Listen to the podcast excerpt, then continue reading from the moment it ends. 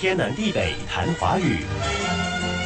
我发现原来含“回”的字不止上周提的那些。我昨天看小说看到启禀皇上，启禀的“禀”不是有个“回”吗？好，那么我们就来谈谈含“丙”的字吧。你竟然不觉得惊讶？何止“丙”，颤抖的“颤”左边的偏旁也一样含“回”。颤抖的“颤”，哦，那个偏旁和启禀皇上的“禀”挺像的。先专注谈“禀”吧。好，“禀”写法是上面一个点，接着一个长横，长横下有回家的“回”，回的底下是展示的“示”，点横回读作什么了？哦，我们谈过，一点一横底下回读作“廪”，古字形像收藏粮食的谷仓。丙上面是廪，下面是禾，也就是谷物。等等，下面是示，示范的示，不是禾。原先写作禾，后来才写成示。上面廪，下面示，这个字其实有两个读音，读作廪，意思是粮仓。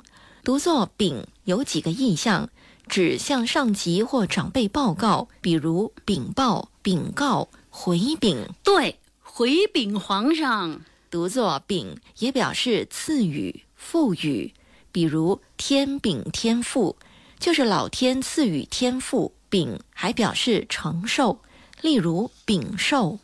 啊，有时我们说那是某人的秉性，秉性就是天性，知道的挺多的嘛。翻词典呢，可是我的词典怎么没说这个字也读领呢？我翻的是古代汉语词典。切，也就是说现在不读领了。可是含丙的字几乎都读领，有吗？为了方便解说，我们一律说丙。先说字形跟广一样的“眼”，加上“丙”，读“廪”。据文言色彩，指粮仓、仓库，也指由官府供给粮食等。